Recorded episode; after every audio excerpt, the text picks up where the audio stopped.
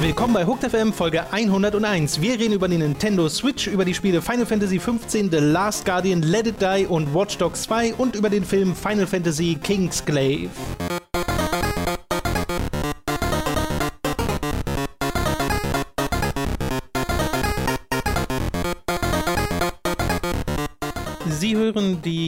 Vorletzte reguläre Folge von Hooked FM Ever. in diesem Jahr. Ach so. Ach, scheiße. Natürlich. Mann, ich dachte, ich wäre fertig, Natürlich. endlich. Ach. Die letzte Podcast-Folge, bis die Formel 1-Saison wieder startet. Ja, genau. Dann machen wir wieder Weil weiter. ich meine, warum sollte man einen Formel 1 Podcast machen, wenn keine Formel Ist 1 wirklich, läuft? diese, dieser Podcast läuft gerade auf äh, Sparflamme. Aber im Englischen Running on Fumes wäre noch besser funktioniert. Stimmt, das stimmt, das Naja, stimmt. schade. Ein kleiner Hinweis gleich zu unserer ja, zu unserem Plan für die Hooked on Topic Folgen, die ja zweiwöchentlich am Samstag erscheinen. Da hatte ich in der letzten Hooked on Topic Folge gesagt, dass in diesem Jahr noch eine reguläre Folge kommt. Das passt aber gar nicht mit dem äh, Plan, den wir haben. Deswegen war die mit den Spielemagazinen tatsächlich schon die letzte auch reguläre Hooked on Topic Folge. Es kommt aber natürlich noch ein Special Podcast und zwar geplant zu Weihnachten beziehungsweise an Heiligabend am 24. Das ist in zwei Wochen der Samstag. Die ist super gut. Die ist so gut. Die haben wir noch nicht aufgenommen, aber die ist Haben so wir noch nicht gut. aufgenommen, aber die wird garantiert super. Und äh, so wie wir uns kennen, auch wieder etwas länger. Also da bekommt ihr schon noch für die Weihnachtsfeiertage einen äh, Podcast in extra Länge. Also Genau. da, da wird euch nichts fehlen. Da werden wir zwei auch nicht alleine sitzen, um eine kleine Überraschung Genau, zu genau, teasen. genau, genau. Mats ist dabei. Dö, dö, dö.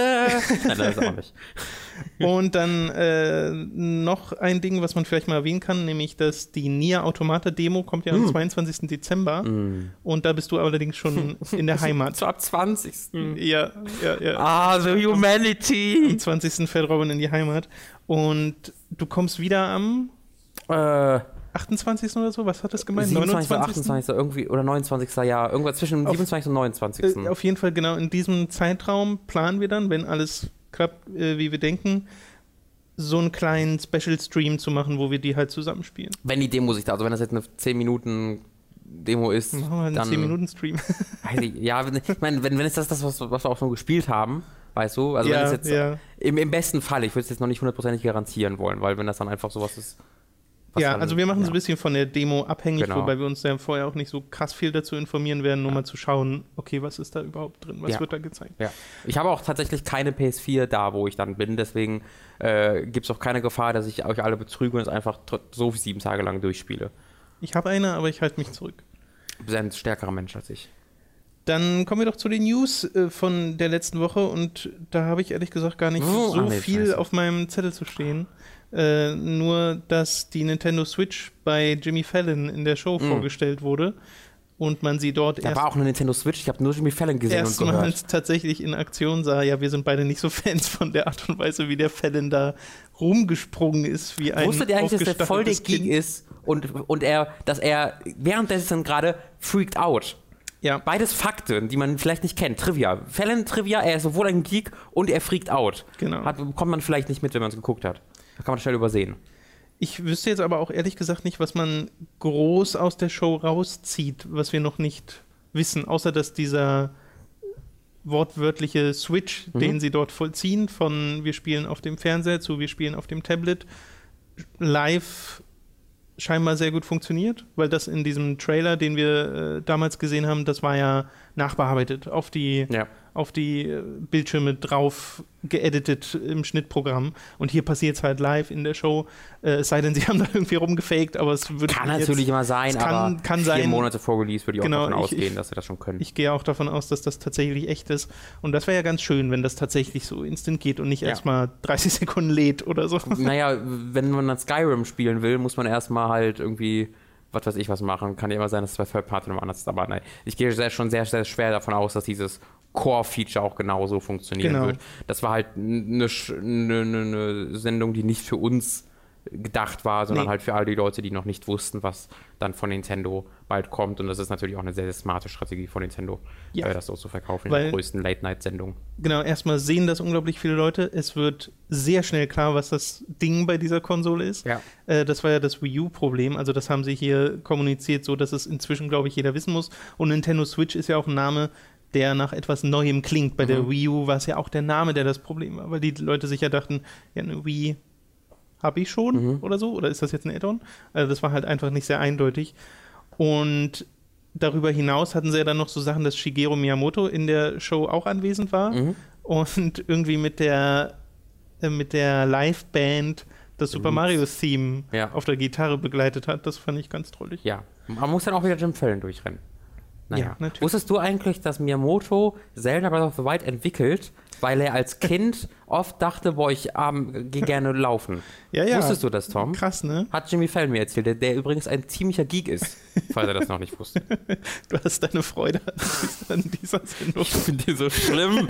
Diese, ah, das waren so sieben Minuten kondensierter Hass für mich. Eher, naja, Hass war es bei mir nicht, eher einfach Auf nur. diesen einen, also nicht auf die Switch, sondern nur auf den Typen. eher einfach nur. Ich finde den auch oft gar nicht so Cringe. schlimm. Also, der wird ja oft richtig gehatet. Oft sage ich so, ja, mein Gott, der macht halt seinen, seinen Job. Aber das war halt so over the top. Da ist zu seinem Overacting noch die, das bisschen reale Freude dazugekommen. Und das äh, zusammen mit dem Overacting führt dann einfach zu dem unausstehlichsten Entertainment, das man sich vorstellen kann. Es gibt noch ein paar Gerüchte um die Nintendo Switch drumherum, die jetzt alle aufzugreifen, wäre ein bisschen viel. Ich habe nur mal beispielhaft äh, zwei Sachen äh, rausgeschrieben, wobei eins schon gar kein Gerücht mehr ist, nämlich dass es ja ein exklusives Spiel schon gibt, das man kennt, namens Mm. Seasons of Heaven Das sah von cool aus. Ant, Ant, irgendwas hieß der Entwickler. Habe ich auch wieder vergessen. Äh, genau, das hat mich ehrlich gesagt auf den ersten Blick direkt an Zelda erinnert, weil, einfach weil es diese gleiche Farbpalette benutzt. Ja. ist sehr farbenfroh. Äh, du siehst diese Wälder und diesen äh, Jungen, der da durchgeht. Aber halt im, der Junge war in seinem realistischen Stil aus, oder? Ja, also auf jeden Fall deutlich realistischer, Ja. als das bei Zelda der Fall ist. Ja. Äh, das hat man gesehen und parallel gibt es diese Laura, äh, die, die, die äh, Laura Kate Dale, die ja mit Gerüchten so um sich schmeißt Ja. äh, und den Leaks. Äh, und die hat unter anderem zum Beispiel gesagt, dass die, dass From Software Mhm. schaut, ob sie eine Dark Souls Collection quasi rausbringen für die Switch oder Dark Souls halt in irgendeiner Form, dass das eine Wahrscheinlichkeit ist. Ich muss sagen, das ist mittlerweile ist fast das Geilste, was ich bisher, über- also fast mein, das, was ich mir am meisten freuen so würde. Souls on the go hast. Weil im Zug einfach Dark Souls 1 oder 3 oder auch 2 wegen zocken zu können, das fände ich richtig geil. Das fände ich richtig gut. Auch dabei ist natürlich die Frage, wenn ich mir jetzt angucke, dass From Software ein Handheld-Spiel entwickelt oder ein Spiel entwickeln soll, was auf einem Handheld-ähnlichen Device funktioniert. Ähm, ich, da bin ich auch, obwohl es, also einfach der Gedanke daran, dass From Software damit zu tun hat, macht mir Angst, dass das dann mit sieben Frames in der einen Modus so. läuft und im 27 in einem anderen Modus läuft. weißt du? Äh, dass an einem der beiden Modi nicht funktioniert. Ja, ich- ähm, wer weiß. Also, na gut, da müssen wir mal schauen, wie überhaupt das bei der Switch technisch funktioniert. Aber From Software haben ja schon Handheld-Spiele entwickelt. Also so ist ja nicht. Stimmt, was die haben eigentlich alles schon PSP entwickelt. Ja, ja. Die haben Und ja. für DS. Die haben schon noch mal irgendwann eine eigene Handheld rausgebracht, hatten wir wieder vergessen. Genau. Man vergisst immer gern, dass die schon seit den 90ern gibt. Okay, äh, viel mehr will ich gar nicht zu den Nintendo Switch-Sachen sagen. Es gibt ja noch dieses, das Pokémon auch für die Hm. Switch nochmal rauskommt, dieses Pokémon Stars, Genau, die dann heißen dritte soll. Version von Mond. Äh, alle diese Gerüchte klingen so nach einem, ja, das klingt logisch und cool. Ja. Also wäre toll, wenn wenigstens die Hälfte davon stimmt am Ende. Und ich meine, wann war, wann war dieses Event? Im Januar? Im, äh, oh, er hatte in, Am bei 12. Fallen gedacht, aber am sowas? 12. Januar wurde, glaube ich, ich angekündigt. glaube auch irgendwie so um den Dreh. Und dann sehen wir ja noch mal mehr. Ja. Also hoffentlich. Kommt wieder Jimmy Fallon. Dann ist er bei Jimmy Kimmel. ja, genau. Okay, dann kommen wir zu den Spielen, die wir diese Woche gespielt haben. Bei Markus Und- Lanz stellt er dann die Switch vor. Äh. und Markus Lanz rastet so völlig aus. I'm such a geek! Oh, das wäre so komisch. Würde ach, ich bin ja selbst so ein Fan, als ja. Hideo Kojima damals Mario erfunden hat. Das war für mich wirklich was. Cliff Brzezinski. Und dann macht er irgendeinen rassistischen japanischen Witz. Und kriegt dafür Versehentlich, ja. in die Merkt er nicht. aufs Maul. Ja, das würde sehr, kommt da mit Blackface versehentlich. Oder mit, der eine kommt mit Blackface, der andere kommt mit Yellowface. aber, haben- aber haben sie, merken sie gar nicht. War, Ja. war ein Versehen. Okay, wir tauschen mal ein bisschen die Rollen äh, im Vergleich zu Äh, letzter Woche. was? Da habe ich The Last Guardian gespielt. War doch nur privat. Und du das? Final Fantasy 15 hauptsächlich. Oh ja. Diese Woche war es andersrum. Du hast The Last Guardian durchgespielt und ich habe Final Fantasy 15 durchgespielt. Mhm. Äh, und darüber hinaus noch im Endgame, aber das hast du ja jetzt auch gemacht. Äh, fangen wir doch mal mit The Last Guardian an. Wie ist denn dein Eindruck von diesem Ich Spiel? glaube, ich kann dir größtenteils einfach zustimmen von dem, was du letztes Mal gesagt hast, weil ich glaube, wir sind da recht nah beieinander. Ähm, ich sehe durch, also, hm, okay, äh, ich sehe, dass man die Kritikpunkte, äh, nämlich, dass es sich langsam steuert, dass es sich verzögert steuert, dass Trico nicht so reagiert, wie du dir das vorstellst in einem traditionell perfekt spielbaren Spiel. Hm. Ähm, aber das würde das alles missachten, was dieses Spiel eben zu machen versucht, nämlich die Frustration zu einem Spielelement zu machen, was ich wahnsinnig interessant finde. Dass halt die, dass du frustriert bist von dem Tier, das du kontrollierst, weil du es eben nicht direkt kontrollierst und damit eben eine Bindung herstellst, die über, über ähm, Kontrolle hinausgeht, sondern zu einer echten Beziehung wird, das ist integral für die Geschichte und für das Spielerlebnis selbst. Deswegen war ich zwar immer mal wieder frustriert von Trico, dass das Tier nicht das macht, was ich ihm sagte oder ihr sagte. Ich weiß man, glaube ich, gar nicht, was männlich oder weiblich ich ist. Ich glaube, sie nennen es immer Him. Him, Him, okay. Ähm, also auch wenn ich dann frustriert war, war ich nie auf das Spiel frustriert, sondern ich war, ich war so frustriert, wie ich als Besitzer eines Haustieres frustriert bin. Ähm, und das wiederum fand, hat, mir, hat das Spiel für mich noch besser gemacht. Mhm. Also das ist vielleicht schwierig zu erklären, wenn man selbst nicht gespielt hat, aber selbst wenn ich frustriert war, war das ein positives Erlebnis für mich, mhm. weil ich gemerkt habe, wie es meine Bindung zu Trico nur noch tiefer gehen lässt und wie es das über die normale Kommunikation eine, zwischen mir und einer KI da drüber geht. Dass du es immer noch Trico nennst. Trico. Trico. Ja. naja, weil sie, ich habe mein Problem ist halt, sie haben es in den Events immer Trico genannt. Äh, ja, oder, und das, das hat es bei, mir, bei mir fest verfahren. Ja, ist falsch. Weil stimmt. ich bin ja auch immer noch der Meinung, es heißt Team Ico und Ico. Ist auch so, ja. Trico. Ja. Aber äh, ist, ja, ist ja auch total das heißt, Aber ich nenne auch Ico immer Ico. Das ist einfach fälschlicherweise hat sich das bei mir so ins, ins, ins Hirn gebrannt. Äh, was wollte ich sagen? Genau, es gibt ja jetzt die ganzen Kritiken, die gab es ja letzte Woche noch nicht. Ich, ich habe das ja gespielt, als mhm. es äh, noch nicht draußen war. Und es gibt doch ziemlich viele Leute, die dann so jetzt nicht schlechte Kritiken schreiben, sondern halt diese eine 6 oder eine 7 mhm. von 10 oder ja, sowas. 6 würde ich schon schlecht für ein Spiel vom Klar, also für Kaliber. Die, genau, für die Erwartungshaltung auch. Und wenn man bedenkt, was davor kam mit ja. Shadow of the Colossus ja. und Ico. Und da wird ja ganz oft das genannt, ne? dass es so altbackene Spielmechaniken hat und eben diese Frustrationssache mit, dass Toriko einfach nicht immer hört auf mhm. dich.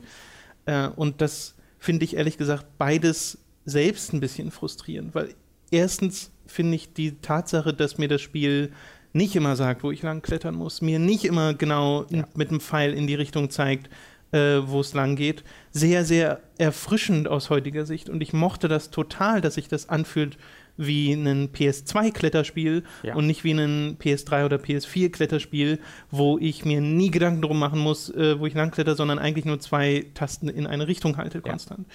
Äh, das fand ich sehr, sehr gut an diesem Spiel. Genauso wie ich eben auch die Sache, die du gerade beschrieben hast, gut fand, dass es, dass Toriko nicht auf dich hört und dass das zu einem Spielelement wird. Da habe ich jetzt schon auch viel drüber gelesen, von wegen, äh, ja, auch schlechtes Game Design mit äh, einer guten Intention ist immer noch schlechtes Game Design.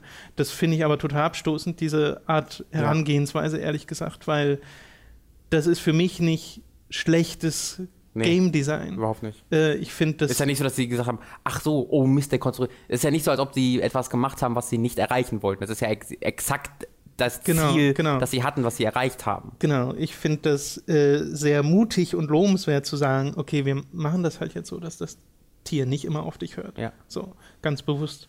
Und es scheint aber auch so zu sein, äh, so viel äh, sei dem einzugestehen, dass es bei verschiedenen Leuten verschieden schwer entweder gewichtet oder auch unterschiedlich ist von Spieldurchgang zu Spieldurchgang.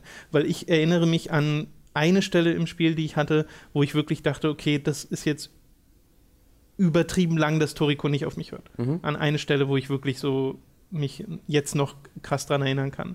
Und ansonsten nicht. Und viele Leute berichten halt davon, dass das ganz oft passiert im Spiel. Und da frage ich mich dann, sind das einfach die üblichen Stellen, wo Toriko eine, äh, äh, mal so zehn Sekunden nicht auf dich hört mhm. und die Leute sind dann sofort frustriert? Oder passiert das, kann das tatsächlich öfter passieren in diesem Algorithmus, den Was? diese KI hat, ja. dass äh, Toriko sich irgendwo aufhängt und du kannst halt einfach Pech haben und hast mehrmals im Spiel diese Sache, wo du dir denkst, soll das jetzt so oder ist halt, das ein Bug? Ob die, ob die Art und Weise des Inputs da wichtig ist, wenn du ganze Zeit Knöpfe spamst, ob das dann das, Ja. das, das dazu führt, weil ständig dein vorheriger äh, irgendwie Input über, über, überschrieben wird und was mehr Leute verstehen müssen, die das spielen, ist, dass Trico, Entschuldigung, Toriko nicht, nicht sofort das macht, was du tust. Ja. Also sie drücken dann irgendetwas und wollen ihm damit ein Kommando geben.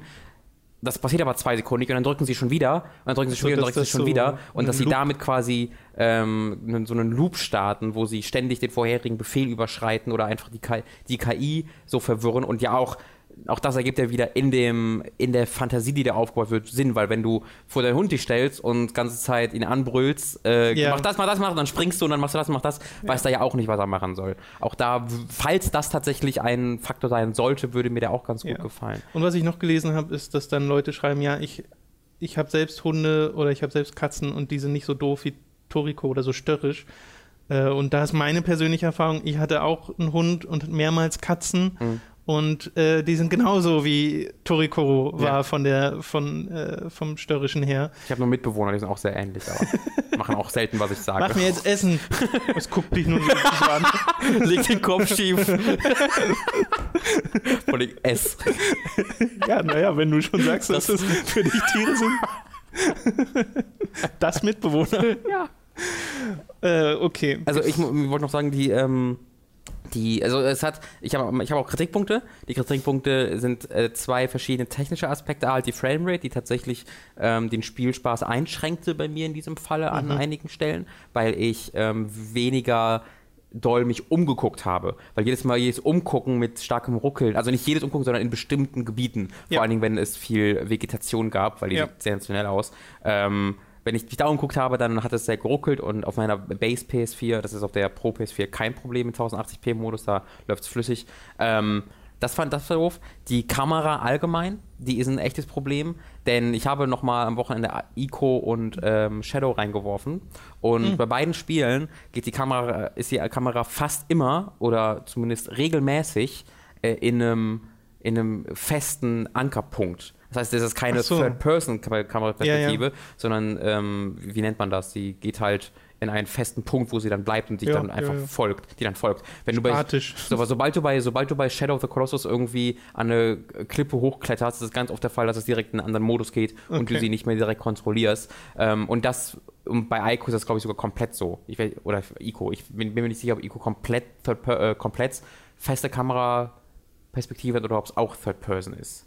Ich glaube, Weiß es. gar nicht. Nee, ich weiß jetzt auch nicht mehr, ob es wechselt. Ja, Aber ähm, jedenfalls ist es, das, das ist es halt, sobald du diese Übersicht brauchst, gibt, geben dir diese Spiele es. Und Mhm. bei, bei, bei, bei, bei Last Guardian hatte ich ganz, ganz oft genau das Gefühl, dass jetzt gerade eigentlich eine spezifische Kameraperspektive gewählt werden sollte. Stattdessen bleibe ich aber so nah an mir dran mit einem sehr kleinen Field of View ähm, in der, für ein Third-Person-Spiel, sodass ich dann nur noch äh, Trikot sehe oder äh, die Kamera so weird einfach sch komplett schwarz wird. Immer wenn du irgendwie eingeklemmt wirst zwischen einer Wand und, Ja. und Toriko mit deiner Kamera, wird die Kamera einfach komplett schwarz, bis sie wieder an einem Punkt ist, wo du was sehen kannst und dann geht sie wieder an. Und das ist mega weird und oftmals habe ich nicht so viel gesehen, wie ich eigentlich sehen wollte. Ich könnte mir vorstellen, dass sie das mit den festen Kameraperspektiven gerade in Innenräumen, wo das ja am ehesten passiert, Mhm. äh, probiert haben und dann da festgestellt haben, dass auch da dieses riesige Tier Stimmt, ja. einfach vor die Kamera latscht und dann siehst du deinen Charakter nicht mehr. Das stimmt, ja. Also, ähm, vielleicht werden es gibt ja auch ein, zwei Spiele, die, wo man das auf Knopfdruck wechseln kann. Ähm, Ja. Das wäre vielleicht auch Ja, ganz schön ja, gewesen. Und äh, letzter Kritikpunkt, den ich noch hätte, wäre, dass es an einigen Stellen, an wenigen Stellen gestreckt wirkt. Also es gibt so ein, zwei Spielsektionen, die dann irgendwie eine Viertelstunde, 20 Minuten gehen, wo ich das Gefühl habe, die könnte man auch rausschneiden, weil die nicht dynamisch wirken.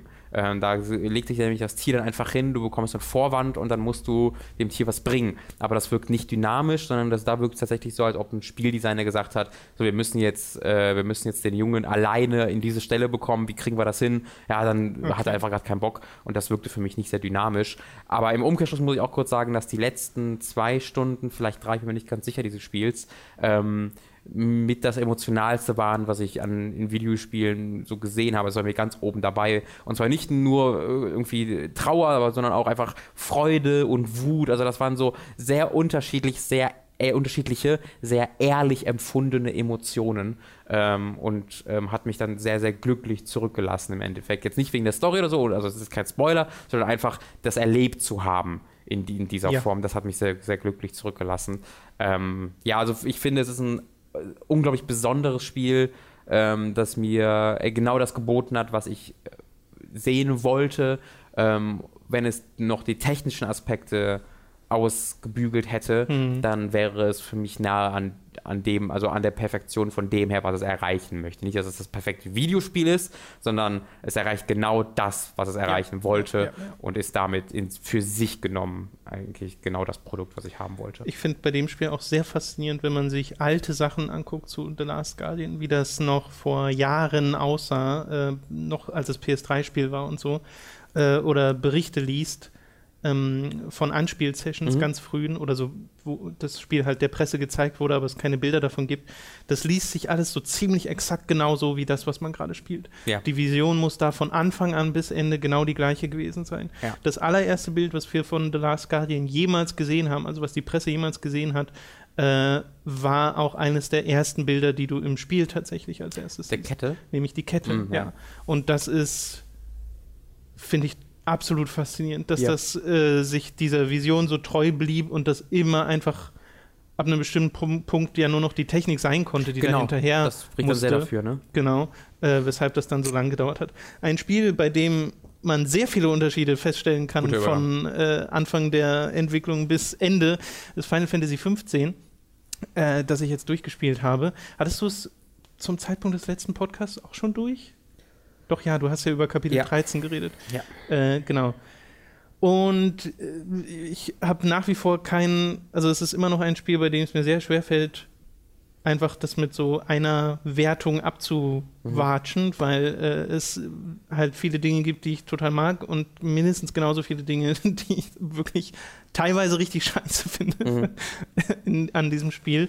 Äh, beim Ende kann ich aber sagen, dass die Art und Weise, wie das inszeniert war und was es für ein Ende für die Figuren gefunden hat, äh, das fand ich in dem Moment, in dem es passiert ist, tatsächlich richtig berührend. Also da hat es emotional durchaus Auswirkungen gehabt.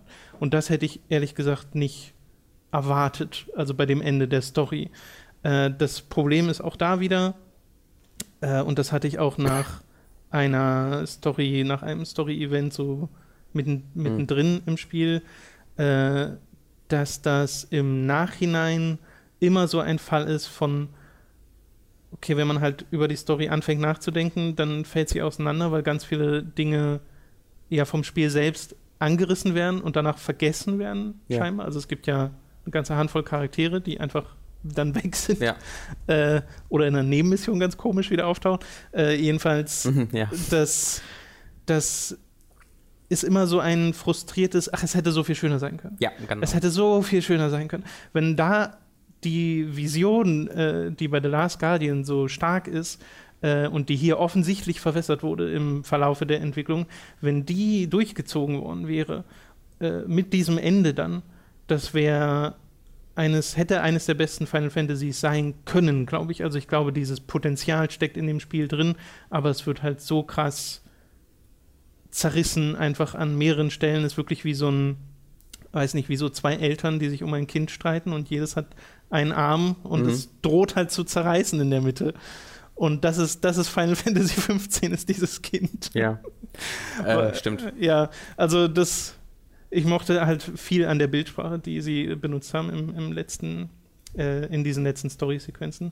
Äh, bei Kapitel 13, das äh, infamous Kapitel 13, äh, das ist, finde ich, auch zweischneidig, weil das, was sie machen wollten, verstehe ich total, äh, was, was, Ja. da die, was da die Intention war und auch, dass sie die Stimmung noch mal so ein bisschen verändern, also das atmosphärisch in eine andere Richtung rücken. Das hat bei mir sogar geklappt für so ein paar Minuten, Mhm. aber es geht halt zu lang. Also meine Güte, das geht einfach viel zu Ja, lang. und, also das, was du machst, ist halt echt desaströs spielerisch.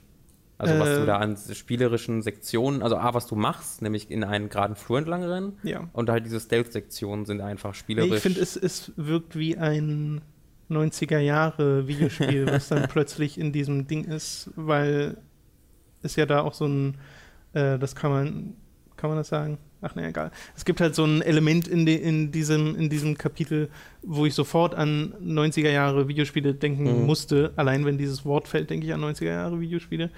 Äh, und das macht es halt nicht besser, indem es einfach sich denkt, okay, wir haben jetzt hier einen Gameplay-Loop von fünf Minuten und den strecken wir halt auf eine Stunde. äh, ich war zwei Stunden in dem Dungeon. zwei Stunden? Mhm. Ich habe in meiner. Zeit- Aber das Ding ist auch, äh, du hattest ja letzte Woche schon das Wort Stealth erwähnt. Ja. Äh, und das kann man so spielen, muss man aber nicht. Ja, ja, ja, aber äh, ja, ich würde sagen, es sind beides gleichermaßen frustrierende Spielerfahrungen. Nee, finde ich nicht. Also frustrierend fand ich ich das, schon. Frustrierend war das für mich überhaupt nicht. Ich hatte keinerlei spielerische Probleme da durchzukommen. Ich bin da sehr flüssig durchgekommen. Mhm. Äh, es war halt einfach nur nicht spannend. Und also das war das eine, es ist nicht sonderlich spannend. Und das andere ist, es zerstört halt ein bisschen das Pacing, das eigentlich ganz gut war in Mhm. diesem Moment. Also du hattest einen schönen Flow an Story-Event zu Story-Event und alles hat so angefangen, die, die, dieser, dieser Schneeball ist zum Rollen gebracht worden Vorletzten äh, und dann wird er nochmal angehalten für Ja. eine Stunde Ja. oder in dem, deinem Fall dann zwei. Äh, das ist halt doof.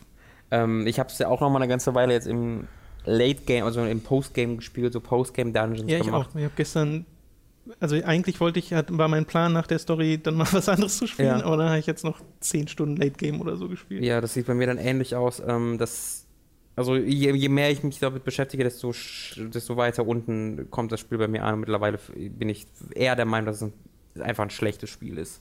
Denn das, also je nach mehr ich über die Geschichte nachdenke, desto mehr komme ich zu dem Schluss äh, und wie sie präsentiert ist. Ähm, aber auch spielerisch, weil das Kampfsystem ist so ein absolutes Desaster in diesem Late Game teilweise, wenn du in so Late Game Dungeons wirklich drin bist, wo du wo teilweise Gegnerwellen auf dich geworfen werden. Da bist du in einem großen viereckigen Raum und dann wirkt das so, als ob sie in Garys Mod so Gegner, ha, boah, komm, machen wir mal hier 20 Gegner rein und da 25 Garry's Gegner rein. Mod. Und aber ja, weil es ohne Sinn, also äh, da ist kein Encounter-Design hinter, sondern sie haben Sie einfach spawnen oder was? Gegner reingesetzt. Ja. Und die Kombin die, diese Gegnerkombinationen, die es gibt, führen dazu, dass du nicht mehr kämpfen kannst, weil du ununterbrochen Gegneranimationen hast von allen Ja, Seiten. ja. Und es gibt keine Taktik dagegen, sondern es ist pures Spammen und, und Aushebeln des Kampfsystems, indem du dir im Menü einen besonders starken Zauber craftest und möglichst weit von denen versuchst wegzugehen und sie dann zu bewerfen damit oder sonst irgendwas. Ähm, also ich habe so oft jetzt Encounter gehabt in diesen, in diesen Enddungeons, die einfach die unglaublich engen Grenzen dieses sehr simplen und sehr oberflächlichen Kampfsystems offenbart haben für mich, ähm, dass ich überlegt habe, okay, wie gut ist dieses Kampfsystem verglichen mit anderen Spielen? Und dann habe ich es mit sowas wie Final Fantasy 13 verglichen und in Final Fantasy 13 Endgame musst du tatsächlich taktische, also wenn du danach noch durch Cocoon äh, äh, äh, Grand Pulse rennst, dann wird es tatsächlich immer taktischer. Und bei Final Fantasy 3, äh, 15 ist es umgekehrt. Da hast du am Anfang, wirkt es ziemlich cool und, und ähm, dass du damit was anfangen kannst und dass da Tiefe drin hintersteckt. Aber je mehr du spielst, desto mehr bemerkst du, dass da überhaupt gar nichts hintersteckt und es ist auch sehr schlecht durchdacht ist. Und da gefällt mir eher, ehrlich gesagt, die andere Herangehensweise, dass es die ersten 20 Stunden scheiße ist und dann gut wird, Ja, ja. besser, als wenn es die ersten 10 Stunden gut wirkt und dann den Rest des Spiels scheiße ist. Ähm, das halt dann kombiniert mit den spielerisch echt schwachen Bosskämpfen, die halt auch die Ja. Grenzen dieses Kampfsystems offenbaren. Ähm, da, da, ja, da, da bin ich, also ich bin mittlerweile dem Spiel deutlich negativer nochmal eingestellt, als ich hier unmittelbar nach dem, nach, den, nach dem Ende war, weil ich da noch eben sehr von diesem sehr spektakulären letzten zwei Stunden oder letzter Stunde Ja, ich habe ja gestern dann, wie gesagt, auch noch ganz viele Sidequests gemacht, äh, weil nach dem Spiel kann man, kann man einfach in der Open World dann weiterspielen. Ja. Äh, also das machen sie ganz, Das ganz cool, ja. easy. Du verpasst, also es gibt keine Sachen, die du verpassen kannst. Das ist super cool. Genau, so nach dem Motto. Ja. Und da habe ich halt auch festgestellt, weil ich einfach mal schauen wollte, okay, was steckt hier noch so drin an Stuff? Und es gibt nur einen Special Dungeon, den mir äh, Robin zeigen will, irgendwie ein Secret Dungeon, wo Mhm. ich noch nicht weiß, was es ist. Äh, das wird dann wahrscheinlich was für den nächsten Livestream bei uns. Genau, da würde ich jetzt auch gerne schon drüber reden, aber deswegen, da sage ich jetzt gar nichts Genau, zu. und ihr bitte, wenn ihr etwas darüber sagt in den Kommentaren, dann am besten mit einem Spoiler, Genau. äh, Spoiler-Markierung. Ähm, aber was ich so dann für mich auch nochmal festgestellt habe, dass diese ganzen Sidequests, die ich ja dann irgendwann hab, aufgehört habe zu machen, Mhm. äh, um halt mal zur Story zu kommen, weil einem das so lange beschäftigt sonst. Äh, in den seltensten Fällen steckt da mal was Interessantes dahinter. Und es gibt so ein paar dieser Late-Game-Dungeons, äh, die dann im Prinzip cool sind Mhm. und coole Gegner haben, also auch tolle Bossgegner haben einfach. Aber auch da bin ich an die an dieses Kampfsystem gestoßen. Ich hatte gestern einen ganz komischen Bug, wo die Kamerasteuerung einfach ab und zu mal ausgesetzt ist, wo ich nicht mehr die Kamera Ich dachte, das wäre mein Controller. bewegen konnte. Das hatte ich auch. Ist das auch so bei dir, dass, dass die sich da ab und zu bewegt hat, ohne dass du was gemacht hast? Äh, Also ich bin mir nicht sicher, ob ich es einfach nur gefühlt habe, das oder? nicht, aber der Analogstick hat einfach nicht mehr reagiert nach dem Kampf. Und dann musste ich erst an irgendeine Leiter rangehen. Okay, nee, das Und ich ich dachte dann schon, ich könnte nicht mehr aus dem Dungeon raus. Und in Dungeons kannst du ja nicht speichern. Das heißt, Ja. wenn du dann nochmal machen musst. Weißt du, was ich während des Dungeons Ja. hatte? Ich konnte mir nichts mehr interagieren. Der hat mir einfach den Interact-Prompt nicht mehr angezeigt. Das Oh heißt, Gott. ich war, ich habe diesen Dungeon fertig gespielt Ja. und musste eine Leiter nur noch rausklettern. Konnte ich nicht, musste ich leider neu starten und habe dann Aber den kompletten Dungeon verloren. Return to Entrance machen. Naja, aber da bist du trotzdem. Stimmt, habe ich gar nicht versucht. Ja, das habe ich nicht gemacht. ich weiß aber nicht, ob das funktioniert hätte oder ob er dann trotzdem unten gewesen wäre. Ich glaube, er setzt Wahrscheinlich wäre ich oben gewesen, Ich glaube, er ne? setzt dich draußen Ja, raus. schade, ich wäre zu wissen Okay. gewesen. Äh, aber das, das ist gar nicht der Punkt. Also so ein Bug passiert halt mal, aber Mhm. ähm, das Kampfsystem an und für sich, auch da frage ich mich die ganze Zeit, ob ich irgendwas verpasst habe. Ja, genau. Weil das ist so, so ein Kampfsystem, bei dem ich mich, bei dem ich mich oft so hilflos und nicht unter Kontrolle fühle, wo so wie du, du hast ja gerade diese eine Situation äh, erwähnt, ne? Es schmeißt so verschiedene Gegnertypen auf dich und da passieren ständig diese Animationen von den Angriffen der Gegner und du kannst eigentlich gar nichts machen. Ja. Und ich würde sagen, so wie du gegen sechs Gegner kämpfst, die über deinem Level sind, Ja. ist das immer der Fall. Also das, ich habe gestern eine Hunter-Mission gehabt, wo ich gegen sechs so eine Art Blitzjaguare gekämpft habe, die so schnell sind und so oft Ja, ja. schnelle Attacken machen in Büschen, wo die Kamera, ich, also ich habe wirklich Ja. in, zu 90 Prozent nur Busch gesehen von äh, dem Geschehen dort und konnte einfach, also das war unspielbar. Ja. Das war de facto unspielbar und ich habe das Gefühl, das ist ganz oft. Und ich habe aber auch das Gefühl, dass selbst das Kampfsystem, wenn es tatsächlich mal funktioniert und du einen offenen Raum hast und vielleicht mal nur zwei Gegner, die ein bisschen stärker sind, selbst dann funktioniert es, finde ich nicht. Also zumindest nicht auf eine Art und Weise, die Spaß macht. Ja, dann das kann ich auf einer optischen Ebene. dann kann ich viel Moment. zuverlässiger Sachen ausweichen und äh, gezielter angreifen, ein bisschen taktischer vorgehen Mhm. und tatsächlich mein Arsenal nutzen.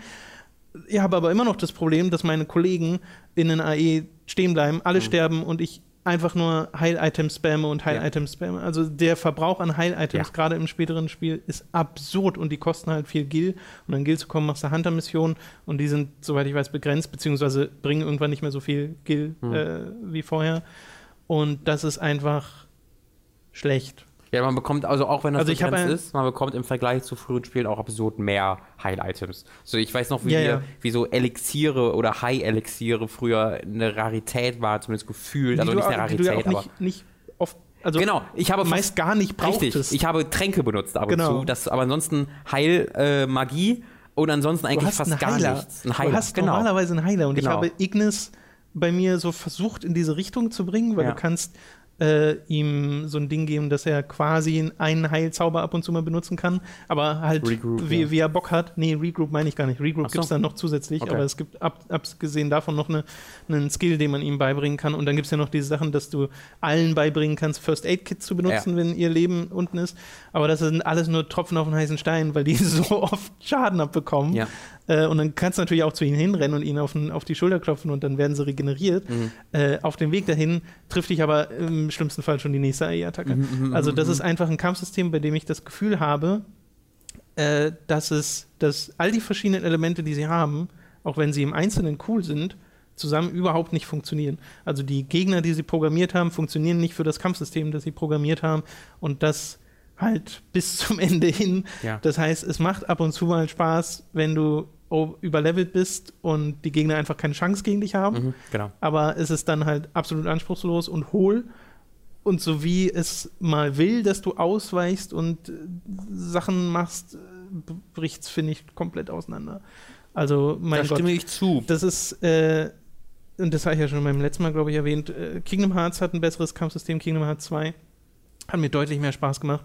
Und ein anderes Spiel, bei dem Tabata tatsächlich Director war, äh, der jetzt auch Final Fantasy 15 gemacht hat, ist Crisis Core.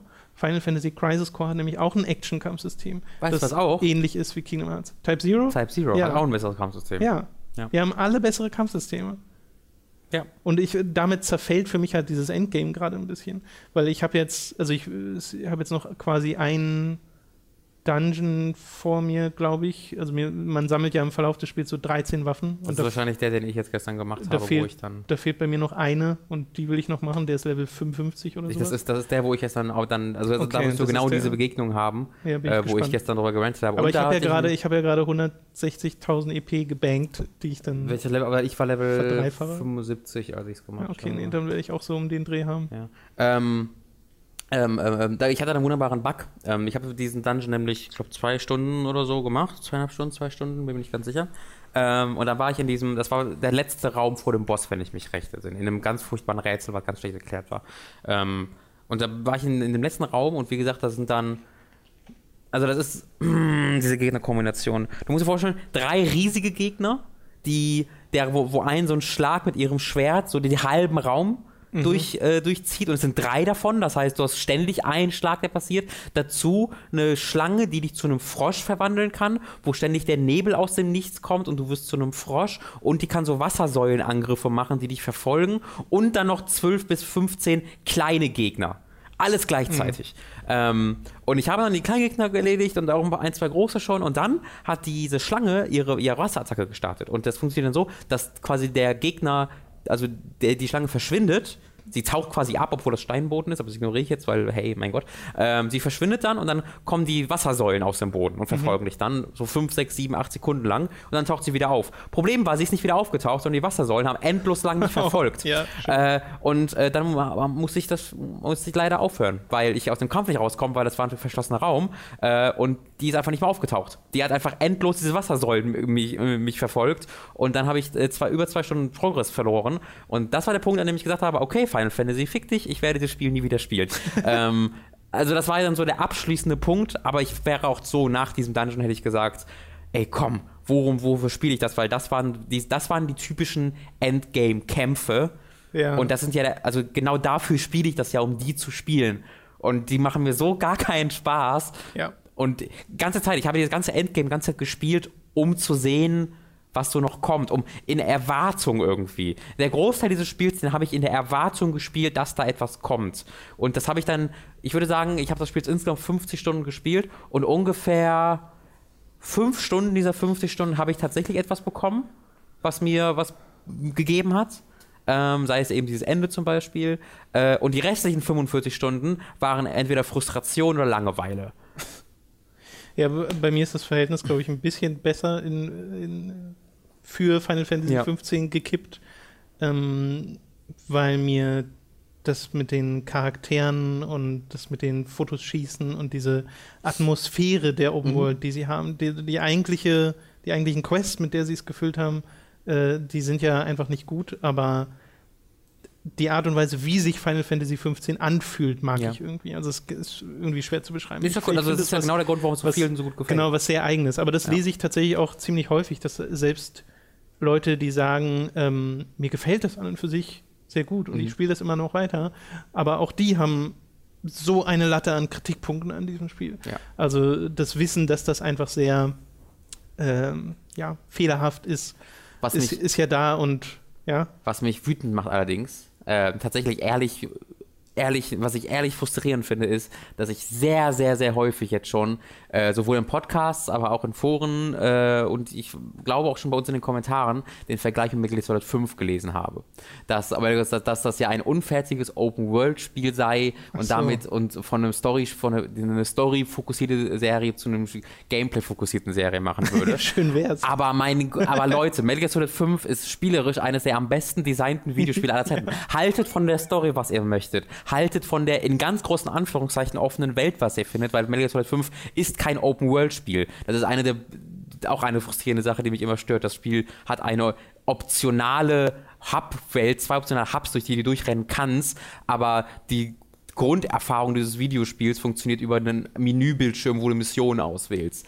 Ähm, das ist grundsätzlich was anderes als etwas wie Final Fantasy Wobei, 15. ich glaube, Die Entwickler selbst haben es ja oft als Open World Äh, wo, genau, oder? Ko- Kojima hat ganz oft den Begriff Open World Ja. bezeichnet, aber das, ich bin der Meinung, dass dieses fertige Spiel kein Open World Spiel ist. Aber es ist eine andere Diskussion. Ja. Was mich wirklich frustriert, ist halt dieser Vergleich, weil spielerisch ist Final Fantasy 15 genauso ein großes, chaotisches Etwas wie erzählerisch. Und das ist bei Metal Gear Solid 5 auch gar nicht der Fall. Nee. Deswegen finde ich diesen Vergleich sehr kritisch. Ich würde mir sehr wünschen, wenn kritisch. der Vergleich zu, Ja, zu. Metal Gear näher wäre, wenn dieses Kampfsystem nämlich richtig reinhauen würde. Ja. Äh, wobei nicht mal das, wenn es einfach nur okay wäre. Wird funktionieren, Dann, wenn- wenn, ich wüsste, was ich tue. Genau, wenn ich das Gefühl habe, Kontrolle zu haben und dann gegen diese absolut cool designten Monsterkämpfe und die ganzen äh, Magie und so da drauf schmeiße und die Summons sind ja, also die, ich finde total dumm, dass die random sind, ehrlich gesagt. ja. Aber wenn sie passieren, mein Gott. Ja, vor allen Dingen in Dungeon kannst du nur einen einzigen bekommen und deswegen im späteren Spiel bist du halt fast nur noch in Dungeons. Ähm, deswegen erübrigt sich das dann auch so ein bisschen. Im Dungeon kannst du nur einen einzigen. Im Dungeons ist immer Ramu. Echt? Äh, ich habe zumindest nur Ramu gefunden und ich habe das gleiche im Internet gelesen, aber äh, ich habe jetzt Ich keine überlege gerade, ich hatte gestern ja im Dungeon auch mal einen. Das war auch Ramu. Ja. Aber ich habe das Gefühl, es ist sowieso ganz oft Ramu. Also es sind 95% Ramu, ja. war schon ein paar Mal Leviathan, aber sonst. ja. ja Oh, ganz zum Schluss des Spiels gibt es eine Summon, bei der habe ich auf dem Boden gelegen, Yep. weil das ist so cool ist inszeniert. halt eine Skriptsequenz, aber die ist Klar, es Hammer. ist eine Skriptsequenz, Hammer. aber wirklich, mein Gott, das war. Oh, ach, schön. Auch so anders, also es ist eine bekannte Summon, aber sehr anders als in den vorherigen Spielen. Ja. Deswegen, äh, da habe ich mich sehr drüber gefreut. Ja, es ist. Äh, frustrierend ist dieses Spiel. Es Mhm. äh, hat immer noch, finde ich, viele Dinge, die ich ganz gern mag. Wie gesagt, dieses Fotofeature finde ich ja super. Mhm. Aber meine Güte, kann total verstehen, Man sich wenn es mehr als genug Leute gibt, die da sagen, ähm, das ist nichts für mich. Man würde sich wünschen, dass halt die Sachen, die es gut macht, in einem besseren Spiel wären. Ja, wirklich. Ja. Ja, vielleicht im nächsten Final Fantasy. Na, Ah, ich weiß nicht, ob, ich hatte noch- übrigens ob die das mit der ähm, offenen Welt lieber links liegen lassen sollten. Jetzt auch schon mehrfach äh, so gehört, dass das wahrscheinlich das kontroversere Spiel sein wird als Final Fantasy 13. ähm, ja, auf jeden Fall. Final Weil bei Fantasy Final 13, Fantasy 13 ist, ich da ist man ja ja zu einem Konsens genau, irgendwo gekommen. Sind sich ja ziemlich einig. Ja, bei 15. Weil ich, mittlerweile würde ich sehr viel länger über deine Frage nachdenken, ob mir 13 schlechter gefällt als 15. Ähm, da habe ich mich selber fand, ich fand 15 gefragt. immer noch deutlich interessanter. Ähm, und ich glaube, 13 ist, ist spielerisch für mich deutlich besser, aber die Frage ist, wie viel deutlich frustrierender ich die Erzählung finde. Ich meine, sie ist kompletter. das muss man ihr lassen. Äh, ich Macht glaube, ich verstehe. Sinn, aber ich, sie ist ich, kompletter. Ich glaube, ich verstehe sie sogar besser als 15, aber ich bin mir da auch nicht sicher. Das ist, es ist also, wie gesagt, ich habe das ja, das erwähne ich nur, weil ich das am, beim Montag Ja. sehr definitiv beantwortet habe. Und nachdem ich äh, da jetzt noch durch mein Tagebuch und halt auch im Endgame mehr Zeit mit verbracht habe, bin ich mir mittlerweile Ja, nicht mehr ich finde, sicher. bei 15 habe ich so zwei Ebenen der Story. Einmal die Charakterebene, Aha. die finde ich funktioniert super äh, mit den vier Hauptcharakteren. Und dann die tatsächliche Ebene der Haupthandlung. Und die ist halt ein totaler Flickenteppich. Dann gibt es ja natürlich auch noch die Charakterebene mit allen anderen Charakteren. Ne? Ja, aber ich meine jetzt tatsächlich nur die Hauptcharaktere. Ja, ähm, ja, ja, ja.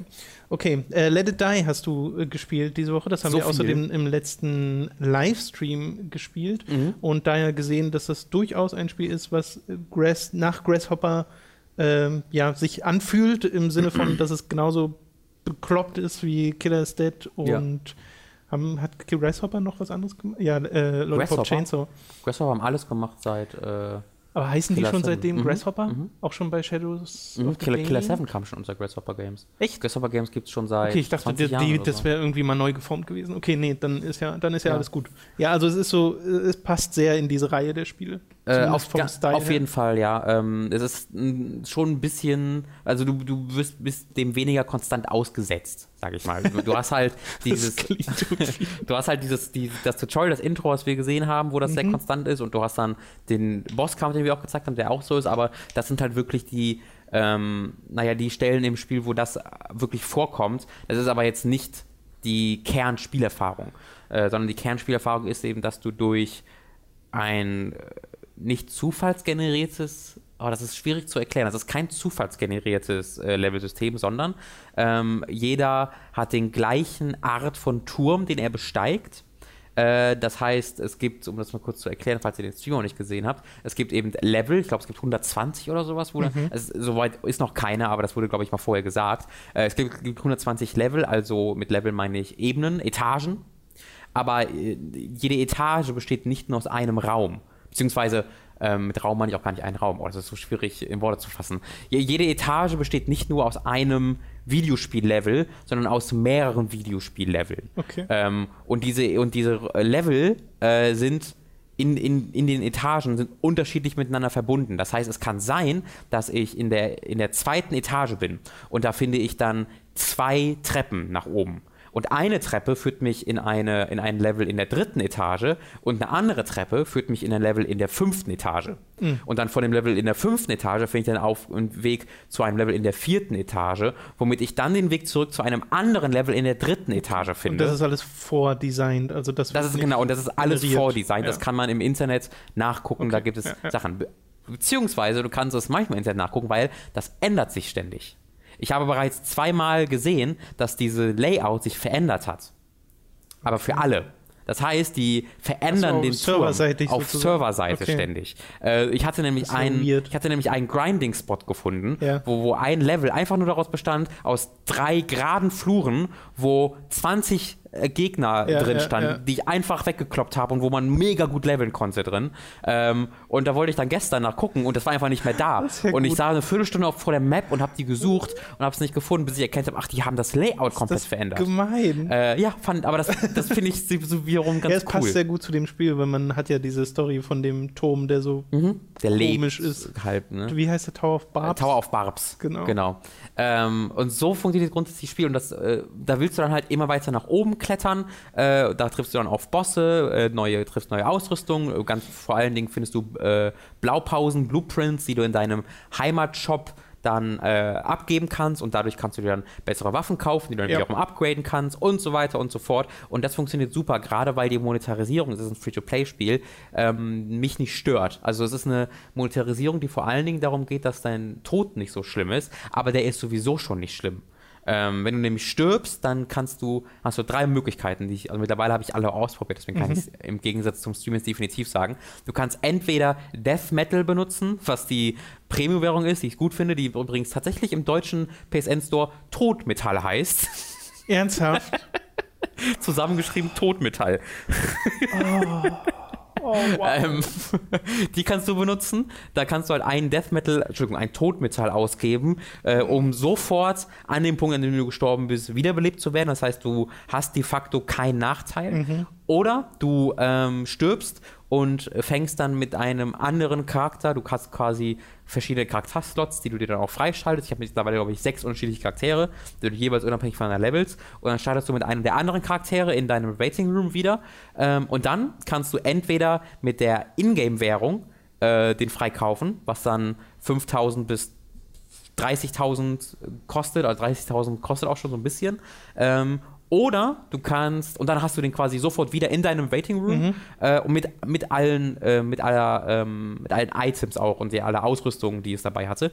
Oder du kannst äh, zurück zu einem Punkt laufen, wo er gestorben ist, Du findest auch ganz viele Aufzüge in jeder Etage, womit du dann äh, relativ fix dann zurückkommst und kannst ihn dann von Hand besiegen, weil er quasi als NPC respawnt, dein vorheriger Typ. Wenn du ihn dann besiegst, dann ist er auch wieder in deinem Rating Room, ja. allerdings ohne die Items, die es hatte, aber dafür okay. musstest du nichts dafür bezahlen. Ähm, und die Ingame-Währung ist halt relativ einfach zu bekommen. Ähm, also du kannst sie relativ einfach farmen, was dann halt mal eine halbe Stunde dauert. Ähm, aber das ist jetzt auch nicht so anders von einem Dark Souls-Spiel, wo du auch mal eine halbe Stunde brauchst, um irgendwie zu dem Punkt zu kommen, wo du vorher warst. Wobei das ja so ein typisches Free-to-Play-Ding ist, ne, dass dir das halt Zeit erspart. Genau, es ist aber halt lange nicht so extrem wie bei anderen Free-to-Play-Spielen, mhm. wo ich auch das Gefühl habe, dass es hier einfach einen Timer gibt, oder einem Punkt, wo ich eine halbe Stunde ist auch echt lang schon. Also eigentlich ist es gar nicht so lange in dem Spiel, eigentlich okay. eine Viertelstunde.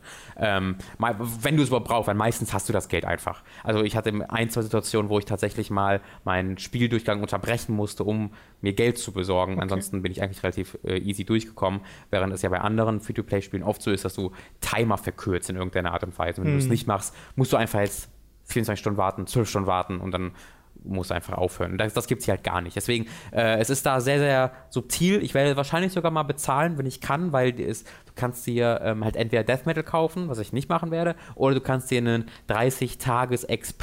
30-Tages-Express-Pass kaufen.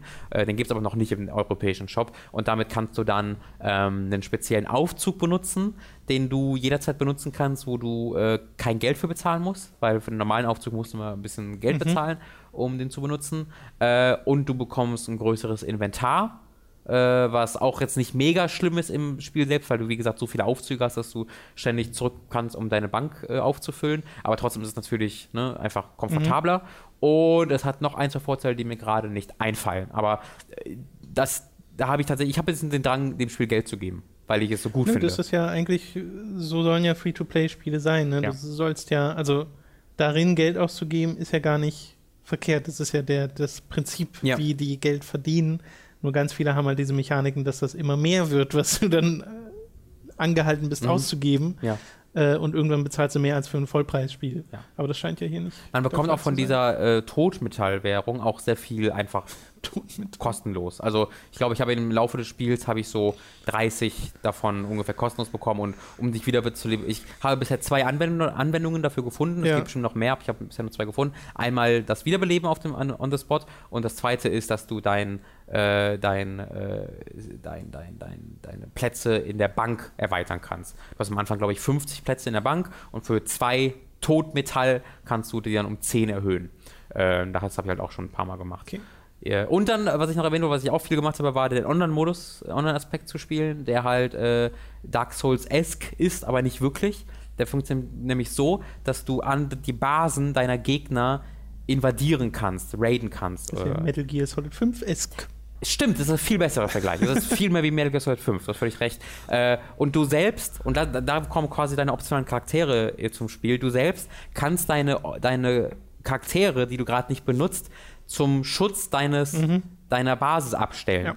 Ähm, und dann kannst du quasi sagen, wo die dich hinstellen sollen. Und wenn dann ein Gegner in deine Basis kommt, hat er, glaube ich, zweieinhalb Minuten oder drei Minuten, ich glaube, zwei, zweieinhalb Minuten Zeit, um ähm, um, um mindestens 50% Schaden an deiner Basis zu machen. Und wenn er das nicht schafft in dieser Zeit, ist der Raid verloren und ja. du bekommst Punkte okay. stattdessen. Ähm, und wenn er, wenn er es schafft, klaut er dir halt tatsächlich Geld. Du verlierst wirklich. Du verlierst Geld. Okay. Ähm, deswegen äh, habe ich auch immer geguckt, dass ich möglichst gut schütze, äh, weil meine Taktik ist da nicht, dass ich den besiege, sondern dass ich dem einfach so viele Tanks entgegensetze. Ich, ich, ich mache halt ausschließlich Defender, die besonders viel HP und Vitalität haben. HP ist ja klar, Energie und Vitalität ist halt, dass du nicht so viel Schaden nimmst.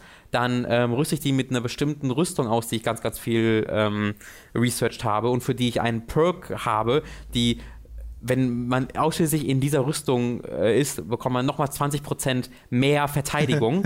und dann noch der zweite ist den Tank-Perk, womit du nochmal 20% mehr Verteidigung bekommst. Und von denen habe ich denen dann fünf entgegengehauen und die müssen die quasi alle besiegen, ja. um überhaupt erst zu der Basis zu kommen. Okay. Das heißt, meine Taktik ist einfach, die zwei Minuten lang zu ja, nerven, ja. Äh, dass die gar nicht erst bis dahin kommen. Und das funktioniert tatsächlich in 70 bis 80 Prozent der Fälle. ähm, und was ich halt tatsächlich, was, was ich meistens begegne, ist Leute, die es gar nicht schützen. Sodass du einfach in, deine, in die Basis rennst und was du quasi beschädigen kannst, sind halt zwei Behälter. Einmal der Behälter für das Geld und einmal der Behälter für so das sind so blaue Flammen, das ist nochmal eine zweite Währung. Und diese Behälter musst du einfach kaputt schlagen. Und wenn du halt insgesamt 50% gemacht hast, bekommst du es tatsächlich gut geschrieben. Mhm. Und wenn du sie beide komplett kaputt schlägst, dann hast du, okay, hast du 100% bekommen.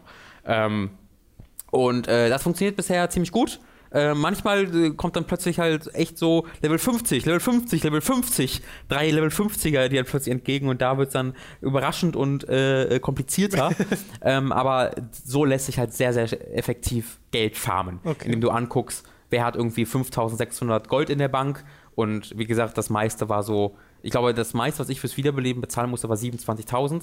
Und ich finde meistens Leute, die 4.000, 5.000 Gold in der Bank haben. Das heißt, du raidest dann vier, fünf Mal. Das mhm. dauert, für ein, einmal raiden hat, wie gesagt, eine zweiminütige mhm. Grenze. Du brauchst dann noch sechs Sekunden zum Laden hin und zurück.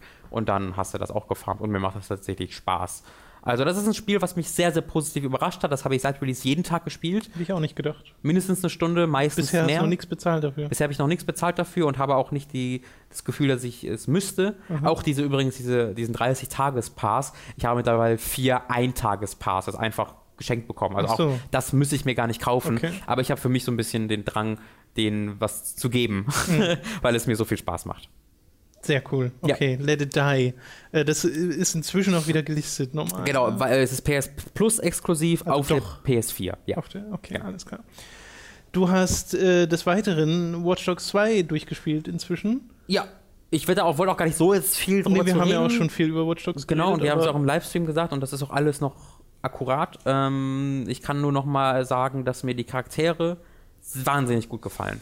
Die, die, das Voice-Acting, die Dialoge und die Charaktere, die drei Sachen, oder zwei von den Sachen, nämlich die Dialoge und die Charakteren, waren die Sachen, wo ich gedacht hätte, dass die mir meist auf den Sack gehen, von den Trailern her. Aber genau die funktionieren Okay. tatsächlich am besten. Und was mich schockiert, ist, dass der Typ mit der Maske, glaube ich, mein Lieblingscharakter ist, weil der, die, die geben dem Typ echt Tiefe. Okay. Also der hat diese Maske nicht einfach nur so, weil das dumm ist und cool, sondern sie arbeiten damit tatsächlich ein bisschen und was Krass. das für ihn bedeutet und warum er die trägt und Selbstsicherheit und sowas. Und das finde ich wahnsinnig cool. Das geht jetzt auch nicht mega deep rein, also es ist keine Charakteranalyse, aber sie sprechen darüber und es ist ein Fokus, ein, zumindest ein kurzzeitiger und das finde ich ganz hervorragend. Ähm, und das machen sie mit also jedem dieser Charaktere. Also der Josh, der äh, autistisch ist, was aber nicht, also er ist, ein, er ist ein Autist, Autist, das wird erwähnt, aber es ist nicht der Fokus seines Charakters. Er ist trotzdem ein genauso normaler, äh, normaler Teil dieser Hackergruppe wie alle anderen, aber trotzdem verhält er sich halt anders als diese Ja, anderen drei Leute. ja. Aber es wird nicht ständig irgendwie ein Fokus darauf gerufen, sondern es ist einfach so und es ist tatsächlich immer mal wieder lustig, weil das für sie alle so normal ist und das ist ein unglaublich smartes um, ein smarter Umgang mit, ähm, mit dieser Krankheit. Ähm, genauso wie auch die Hautfarbe von deinem von Marcus, deinem Hauptcharakter, immer mal wieder thematisiert wird. Äh, zum Beispiel, es gibt eine Mission, wo du äh, in, bei, in, den- in den Nudelbüros unterwegs bist, also deren Äquivalent zu Google. Google, äh, wo du in den äh, Goog- oder ist das Google? Ich glaube, es ist Google. In den Google-Büros unterwegs bist. Du könntest auch jedes andere große Silicon Valley-Unternehmen äh, halt. Nee, es äh, gibt ja benutzen. Noodle Maps und so, also es Genau. schon Google sein. Ja, genau, du kannst aber halt, ich glaube dafür, es steht für jedes andere Ja, große ja, Silicon okay. Valley Unternehmen auch, wo halt Marcus da äh, mit seinem anderen schwarzen äh, Freund lange rennt, der da arbeitet und er so meint so, Jesus, ich fühle mich hier richtig beobachtet die ganze Zeit, weil die, die, also es wird halt erwähnt, dass sie die einzigen zwei schwarzen Leute Ja. auf diesem gesamten Campus sind äh, und wie äh, der andere erzählt hat, ja, wenn du mir jedes Mal irgendwie einen Dollar geben würdest dafür, dass Leute mir sagen, dass ich wahnsinnig, mich wahnsinnig gut ausdrücken kann, würde ich irgendwie, wäre ich schon reich. Also solche kleinen Sachen Okay. sind es, die mich das echt wertschätzen lassen. Es ist wirklich toll geschrieben. Die große Story ist halt wirklich nichts. Also die Story ist halt, da gibt es ein böses Unternehmen Ja, ja, und ja. einen bösen CEO und am Ende besiegst du den. Punkt. Und das führt nirgendwo hin und da gibt es keine Twists, sondern es sind ausschließlich die Charaktermomente. Aber die funktionieren hervorragend. Ähm, es macht es macht mir auch spielerisch deutlich mehr Spaß, weil ich fast überhaupt gar nicht mehr baller, sondern ausschließlich meine Tools benutze. Ähm, und da macht es auch mit den Missionen ziemlich, ziemlich viel coole Sachen. Ähm, ist ein echt tolles Spiel. Hat mich, über, hat mich wirklich überrascht. Ja. Geht allerdings gerade so ein bisschen unter, ne? Zwischen dem Rest. Ja. Scheint, scheint mir zumindest Ist so. halt mit in, in dem ersten Teil begründet. Ähm, wenn ich jetzt nicht als Review-Copy bekommen hätte, hätte ich es auch. Naja. Ich hätte dafür keine, ich hätte dafür nicht bezahlt. Ich glaube, da- also das ist das eine, dass halt der erste Teil bei vielen Leuten eher enttäuschend war und Mhm. keinen so guten Eindruck hinterlassen hat. Auch im Nachhinein gab es ja auch die Downgrade-Debatte und alles Mögliche. Ja. Äh, und der zweite Teil jetzt halt gut ist, aber auch nicht umwerfend. Also es ist Ja. jetzt nicht so, dass das ein großartiges Spiel ist, Ja. sondern einfach ein sehr gutes. Aber parallel dazu einfach so viel gerade kommt. Also ich habe Mhm. das Gefühl, der November ist so vollgestopft mit Blockbustern, dass da Watch Dogs 2 schon äh, quasi in der B-Liste ist. Ja, das ist aber eigentlich schon der Wahnsinn, ne? ja, Watch Dogs Und- 1 eine der größten oder vielleicht sogar die größte neue, ich glaube, bis Division war das für Ubisoft die größte neue IP aller Zeiten. Äh, und dann ist halt der zweite Teil, naja. also du hattest ja schon vorher nicht wirklich viel Hype dafür gespürt in der Spieleindustrie und das bestätigt sich jetzt halt Ja. so ein bisschen. Ist halt eine, eine, eine, eine kommt, reiht sich ein in die große, große Reihe von AAA-Spielen, die sich nicht so verkaufen, wie sie es hätten tun sollen, um Ja. sich zu refinanzieren. Ja, ne? Titanfall, äh, äh, Call of Duty, also Call of Duty refinanziert sich natürlich, aber äh, war trotzdem enttäuschend Ja. äh, für das, was es äh, ge- äh, ja, angepeilt gut, war. um Call of Duty Ähm, tut es mir halt nicht annähernd so sehr leid wie nee. zum Beispiel um Titanfall. Dishonored 2, äh, eine Titanfall 2, Watch Dogs Mhm. 2, das sind alles Spiele, die sich äh, schlechter verkauft haben als ihre Vorgänger und das ist schon nicht gut. Ja, vor allem, wenn es halt wirklich gute Spiele sind. Ja. Gut, wir kommen zu den Filmen, die wir gesehen haben in der letzten Woche oder den letzten Wochen.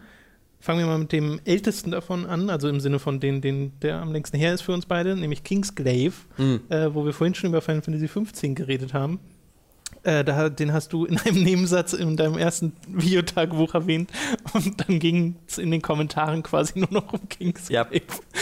Hätte ich eigentlich gedenken, als wir denken müssen. Ja, eigentlich im Ja. Nachhinein erscheint so logisch, aber Ja.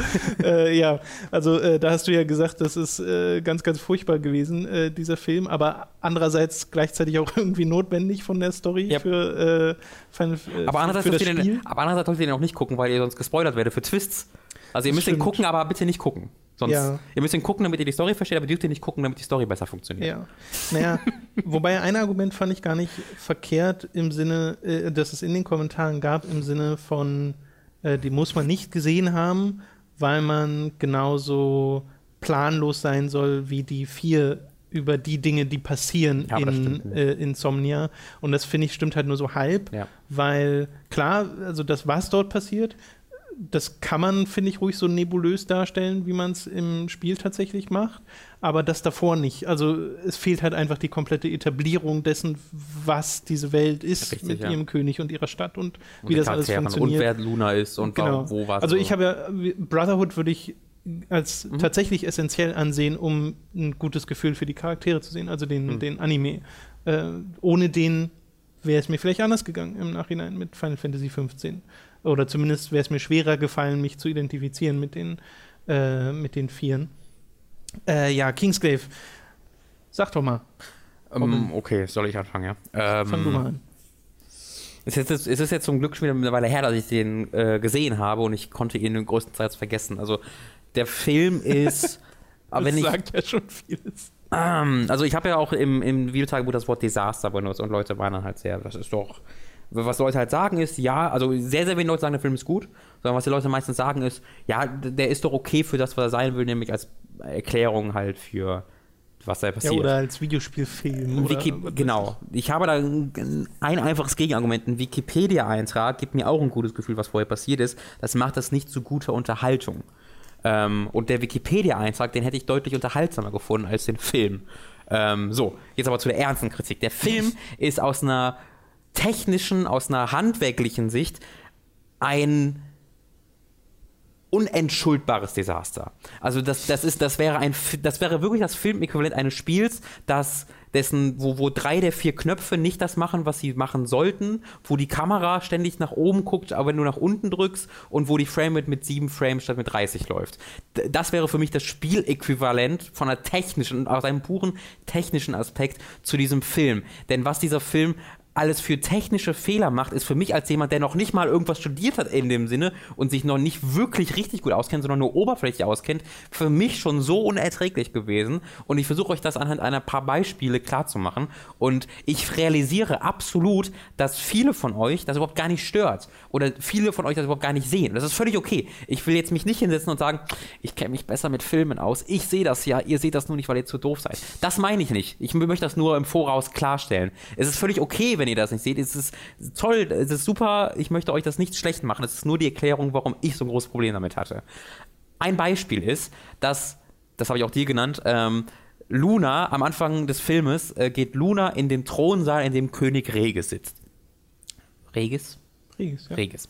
Äh, in dem König Regis sitzt. Oder halt Regis. Ähm, und Luna, man sieht, wie Luna durch einen Flur läuft, die Tür öffnet und dann öffnet und dann gibt es einen Cut, wenn ich mich recht erinnere, auf, auf den König Regis und dann gibt es eine Schwarzblende. So eine langsame Schwarzblende, wo der Bild langsam schwarz wird und dann blendet es wieder ein.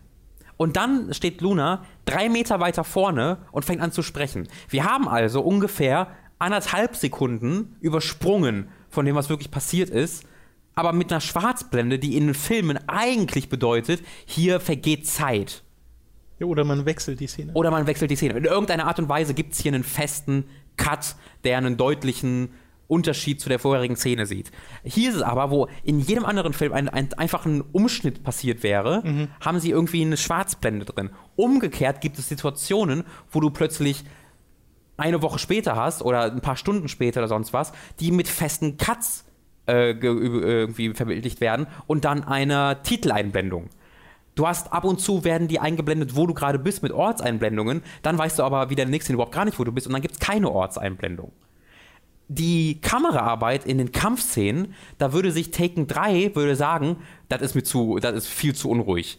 Taken 3 würde sagen, das geht ja gar nicht, ich kann ja gar nichts erkennen. Und Taken 3 ist eines der unausstehlichsten äh, optischen Filme, also einer der unausstehlichsten Filme ever, weil es gibt so ein GIF, das kennt, kennen vielleicht viele von euch, wo Liam Neeson, ich glaube, es ist Taken 3, könnte auch Taken 2, ich glaube, es ist Taken 3, über einen Zaun klettert. Mhm. Und es ist wirklich einfach nur so ein etwas älterer, etwas unendlicher Mann, klettert über so einen Zaun und geht dann runter. Und das ist mit 17 Cuts und, äh, und äh, so, so Kameragewackel ähm, untermalt und ganz schneller Musik, damit es eben so wirkt, als wäre das gerade das Krasseste. Und genau so ist, der, ist, ist jede einzelne Kamera, äh, Action-Szene hier aufgenommen, nur dass du zusätzlich Protagonisten hast, die sich teleportieren. Das heißt, du hast niemals einen Sinn dafür, für die Umgebung. Du weißt nie, wo gerade die deine, wo gerade die Helden sind in Relation zu den Bösewichten, sondern in jedem Umschnitt, der alle drei Frames meistens äh, passiert, sind sie wieder woanders.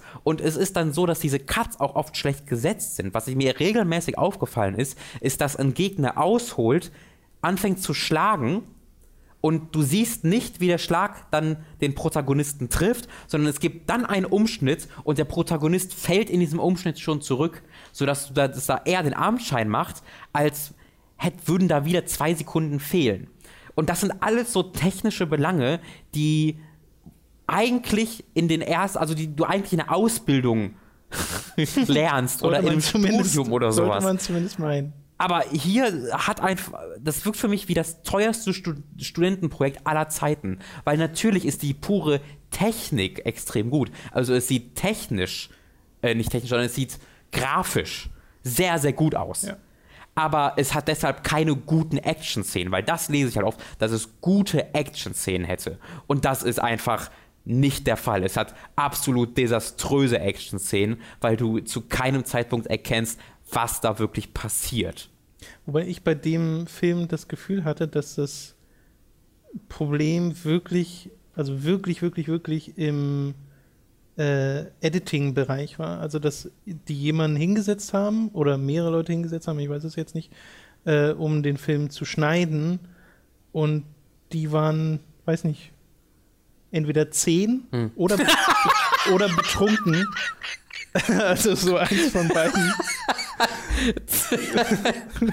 und dann kam halt das bei raus, was bei rauskommt, weil ich finde, dass Oh, wow. wenn du tatsächlich mal Szenen hast, wo es halt still ist, und das gibt es ja auch in dem Film. Und ich weiß auch, und das kann ich dir allerdings jetzt nicht mit Beispielen sagen, dass ich an einigen Stellen fand, okay, der Übergang ist tatsächlich mal gut. Mhm. Und das ist mir aufgefallen, weil mir sonst der Rest mhm. äh, so negativ aufgefallen ist. Das mit den Schwarzblender musste ich, als du es jetzt erwähnt hast, äh, nochmal an äh, Berserk denken, wo wir uns die ganze Zeit gefragt haben, oder mir ist zumindest sehr stark aufgefallen, dass die dort ständig so Überblenden machen. Ja. Und das selbst bei ganz unpassenden kurzen Szenen. Und eine Überblende benutzt man eigentlich auch für einen bestimmten Zweck in einem, in einem äh, Film.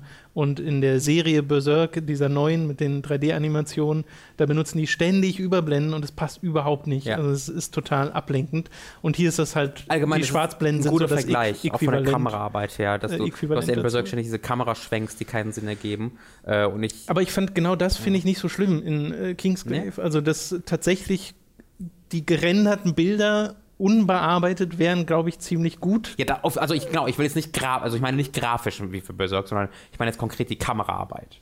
Das ich meine aber auch Kamera oft die Kameraarbeit. Echt, also das ja? ist zumindest etwas, was mir jetzt nicht so negativ aufgefallen ist äh, wie dir, wenn zum Beispiel so diese letzte finale Szene, wo etwas größere Dinge, etwas größere. Dinge gegeneinander kämpfen, äh, das hat mir dann tatsächlich doch wieder Spaß gemacht, auch wenn ich gesehen habe, okay, hier, das hätte man ich einfach da viel, viel besser erkannt. schneiden können. Da kämpfen halt riesige braune Viecher gegen riesige graubraune Viecher, wo und mittendrin sind die Leute in den schwarzen Klamotten und überall ist Staub und die Leute in den schwarzen Klamotten teleportieren sich auf den Viechern rum und ich hatte nie einen Sinn dafür, wer gerade wer ist, wo gerade wer ist und wer gerade gewinnt. Das ging mir da nicht so. Okay. Das ging mir in dem allerersten Action-Piece, so, mhm. weil das, der Spiel, will ich die ganze Zeit sagen, der Film fing an mit auch einer Action-Szene. Die gibt's auch so, die, die gibt's äh, im Internet zu gucken. Die haben sie veröffentlicht, Äh, bevor der Film veröffentlicht Die finde ich wurde. auch nicht hübsch. Also die finde ich tatsächlich auch grafisch nicht so hübsch.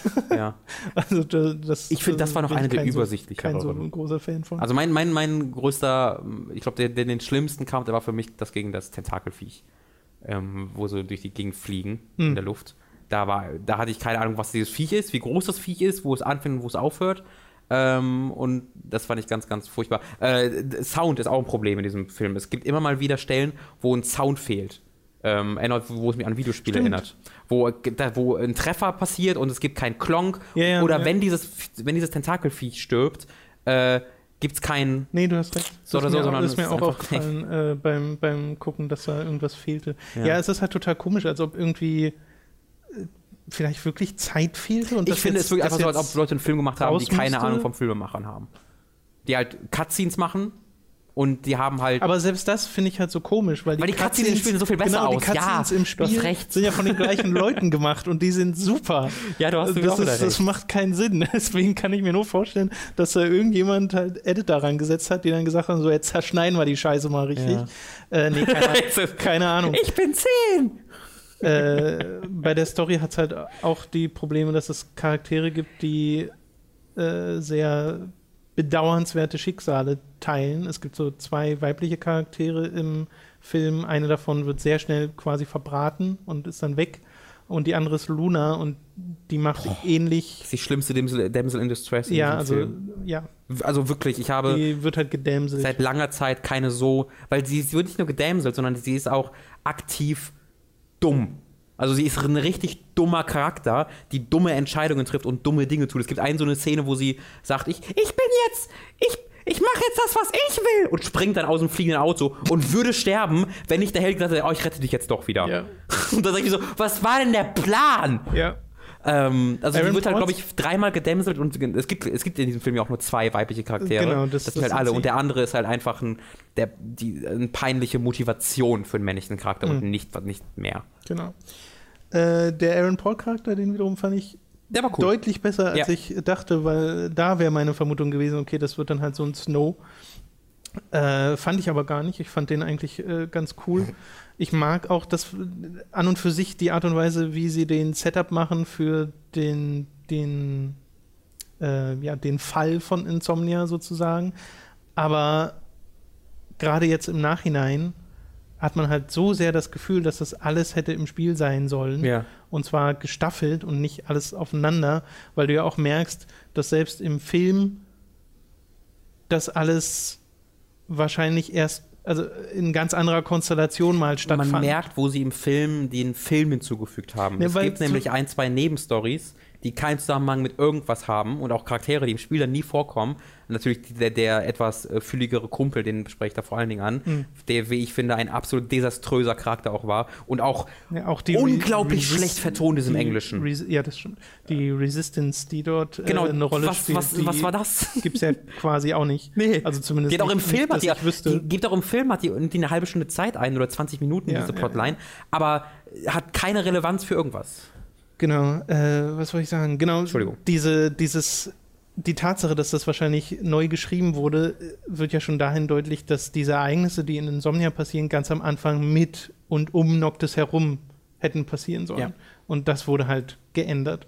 Und das macht halt nur bedingt Sinn. Also der. Film ist auch mindestens eine Stunde zu lang oder eine, mindestens eine halbe Stunde, im besten Fall eine Stunde zu lang, weil er geht, glaube ich, zwei, geht er zwei Stunden 20, zwei Stunden 15 oder so? Oder geht er knapp so zwei? Stunden? Der ging auf jeden Fall zwei Stunden noch was. Vielleicht sind es auch zwei Stunden zwei Minuten, ich vertue mich. Ich weiß auf jeden Fall, dass ich geguckt habe und dachte mir, das ist viel zu lang. Also ich, da hab mir, weil ich im Kopf hatte, dass das so ein guter 80-Minuten-Film ist Ah. und ich hat, und dann war der plötzlich viel länger. Vielleicht waren es jetzt auch keine zwei Stunden, aber ich weiß noch, wie ich mir gedacht habe, mein Gott, das ist ja viel zu lang. Ähm, und er war halt dann auch wirklich viel zu lang. Aber das Gefühl zum Beispiel hatte ich auch nicht. Ich, hatte, nicht, ne? ich, ich war nicht gelangweilt von dem Film. Und das ist, glaube ich, das Positivste, was ich darüber sagen kann. Okay. äh, weil ich halt wissen wollte, wie, wie und was äh, sie da erzählen wollen und wie dann der Setup wird fürs Spiel. Äh, und äh, es schließt ja dann nahtlos quasi an an das, was im Spiel passiert. Äh, aber meilenweit davon entfernt, ein guter Film zu sein. Ich würde gerne das Voice Acting hier nochmal gesondert erwähnen, weil Aaron Paul ist, wie gesagt, ganz gut. Ähm, Lena Headey, Headey, weiß ich? Hedley. Also die äh, Cersei aus Game of Thrones spricht Ja. der Luna, was ein sensationelles Misscasting ist, weil diese sehr starke, selbstsichere Stimme absolut überhaupt gar nicht passt zu diesem Charakter, der, der, der, der sie ist in Ja, diesem Film. sie- sie Und auch ja nicht auch zum Film, äh, zum Spiel andere, natürlich. Hat sie eine andere Stimme? im Ja, aber es ist ja Regis ja auch. Regis wird ja auch von äh, Sean Ben, äh, Sean, Sean Bean? Sean Bean. Sean Bean gesprochen. In, Sean Bean. Wie heißt die? Wie heißt der? Schon Bean. Sean Bean, ja. Sean Bean gesprochen im Film und im Spiel ja auch nicht. Ähm, äh, der passt aber ganz gut. Aber so Lena, Lena? Hedley. Wir nennen sie jetzt einfach Hedley. äh, passt, passt gar nicht. ist. Und wie gesagt, dieser eine etwas fülligere Nebencharakter und äh, der eine weibliche Charakter Crow. Die beiden sind unglaublich schlecht gesprochen. Und ich habe mal geguckt, das sind auch Leute, die vorher und nachher eine kleine Sache gemacht haben äh, und keine Schauspieler sind Hm. Ja, hauptberuflich. und das merkt man, das ist Casting wirklich. Geld war schon für die Hauptcharaktere weg. Aber das verstehe ich nicht, wie das passieren kann, weil die sind wirklich Das- einfach. Ich glaube, der, schlecht. der Film hätte deutlich gewonnen, wenn man ihn auf Japanisch geguckt hätte. Das ist leider nicht möglich, weil es auf der Blu-ray nicht drauf ist und du hast es über Amazon Video oder so geguckt Genau. und da hast du es auch nicht drauf. Es ist auf der Blu-ray keine japanische. Keine Willst du mich japanische verarschen? Tonspur auf der Blu-ray. Holy shit. Nee, ich, also ich habe auch gar nicht geguckt, ob es auf, äh, müssen auf Japanisch ist, weil ich einfach auf Englisch gucken wollte. Ja, meine Wahl wäre Ähm, gewesen, das auf Japanisch zu sehen, weil, wow. ja, Ja, also ich, ich, ich habe jetzt, ich gehe auf die Geschichte gar nicht groß ein, weil ich die auch ganz furchtbar erzählt finde. Was Äh, ich, da, was ich da, was da übrigens, äh, das Ein- möchte ich aber ja. erwähnen, dass Ja. es halt Charaktere gibt, äh, die man dann im Spiel trifft, bei dem ich mir erst nicht bewusst war, dass das die Charaktere sind, Kannst du das sagen? Weil ich weiß ich auch nicht. Kingsglaive sind. Also zum Beispiel halt der Bruder, das wusste ich im ersten Moment nicht, der Bruder von Luna spielt eine Ja. Rolle in Ach so, ja, ja, doch, das wusste Und der ich. spielt ja dann auch eine Rolle in Final Fantasy Ja, ja. Äh, im Spiel. Ach, und ich das nicht, auf den, auf den ersten Blick Ja, habe ich das nicht, aus. weil der komplett anders aussieht. Eine komplett andere Gesichtspartie. Ja, ja. Äh, und der Imperator sieht ja auch anders Ja, aus. Äh, da ist, sind allerdings die Klamotten so, also den habe ich zumindest sofort der Bart. erkannt. Äh, genau, und der Bart. Äh, ganz, ganz komisch. Es gibt da, also die, es gibt einen so ein, habe ich auf Twitter mal zitiert, so einen Dialog äh, zwischen zwei Figuren, den ich äh, so hassenswert fand, dass er in den, äh, er könnte, er hätte aus den schlimmsten Momenten von Final Fantasy 13 stammen können, wo halt Leute sich gegenüberstehen und sagen, äh, ich kämpfe für die Zukunft. Dann sagt der andere, Männer, äh, die in die Vergangenheit starren, bleiben zurück. Und der andere, nein, Männer, die in die Vergangenheit starren, lernen neue Erkenntnisse für die Zukunft, um sie besser zu machen. Aber wenn du nur in die Vergangenheit starrst, vergisst du doch die Zukunft. Das geht ungefähr 10 Minuten so. Und das, da wollte ich mir die Ohren am besten amputieren. Aber leider geht Hat es ja gar Lightning nicht. geschrieben, den Dialog. Lightning, das ist Lightnings Fanfiction. ja, das finde ich schön. Der ursprüngliche Plan war jetzt noch über zwei weitere Filme zu reden. Wir haben nämlich auch noch Fantastic Beasts and Where to Find Them beide gesehen. Du hast außerdem noch Moana gesehen Mhm. oder Viana? Viana, Viviana? also in- Viana oder Viviana? Genau. Weiß ich genau im Deutschen. das Paradies hat einen Haken. Ah! Der Name auch. Wir haben aber gerade keine Zeit mehr, weil Robin äh, los muss zu einem Termin. Entschuldigung. Und äh, das holen wir einfach nächste Woche nach, weil Genau. nächste Woche gibt es noch einmal eine ganz normale Folge Hooked FM. Danach macht auch das ein bisschen Pause. Aber wie gesagt, es gibt ja dann den Special Podcast und so, das kann man nächste Woche auch nochmal sagen. Guckt, guckt, euch Fantastic Beasts an. Guckt euch, genau, das kann man, das kann Spoiler man schon für mal nächste sagen. Woche. Fantastic Beasts und Moana ja auch. Genau. Wenn ihr die Wahl habt, eher Fantastic Beasts. Ist tatsächlich so, ja? Ja. Okay, alles klar. Äh, mehr dazu nächste Woche bei Hooked FM Folge 102. Vielen Dank fürs Zuhören. Ihr könnt uns unterstützen auf patreon.com slash hooked. Da kann man das direkt finanziell tun, zum Beispiel über PayPal oder über eine Kreditkarte. Den äh, Betrag wählt man quasi selbst von 1 Dollar bis noch irgendwas, wird dann automatisch umgerechnet. Äh, da sind wir euch sehr, sehr dankbar für, denn Ja. durch Patreon ist das hier alles überhaupt erst möglich.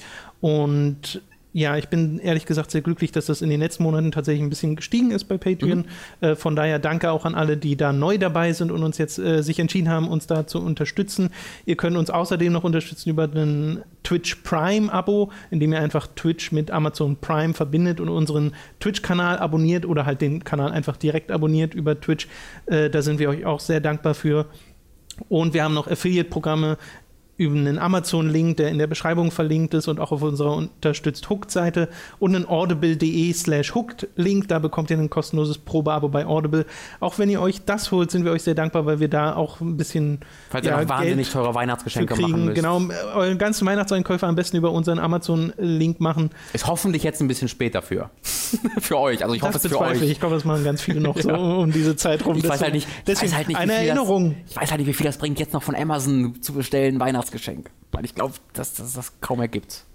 Wieso? Ich kann mir vorstellen, dass das alles, was man da kaufen wollen würde, schon. Das glaube ich nicht. Das, das, das halte ich ja Und, für. äh, ich, und, äh, Amazon und ist zwei doch- Amazon Versandzentren streiken gerade wieder. Also ich würde Okay, jetzt nicht das davon könnte- abhalten, das aber könnte ein Punkt sein. Aber es wird dir ja normalerweise angezeigt, ob das noch vor Weihnachten ankommt oder nicht. gerade streiken. Deswegen, Streikanzeige. äh, warum, warum hältst du außerdem die Leute davon ab, Ja, Entschuldigung, ich will da so transparent sein, zu- Mann. zu kaufen? Tut mir leid. Habe ich noch was vergessen? iTunes-Bewertung, 5 Sterne iTunes-Bewertung. Freuen wir uns sehr drüber, äh, wenn ihr das noch macht. Das soll es jetzt gewesen sein. Robin muss los. Bis zum nächsten Mal. Auf Danke Wiedersehen. Au, danke und Guckt nicht Kingsglaive. tschüss.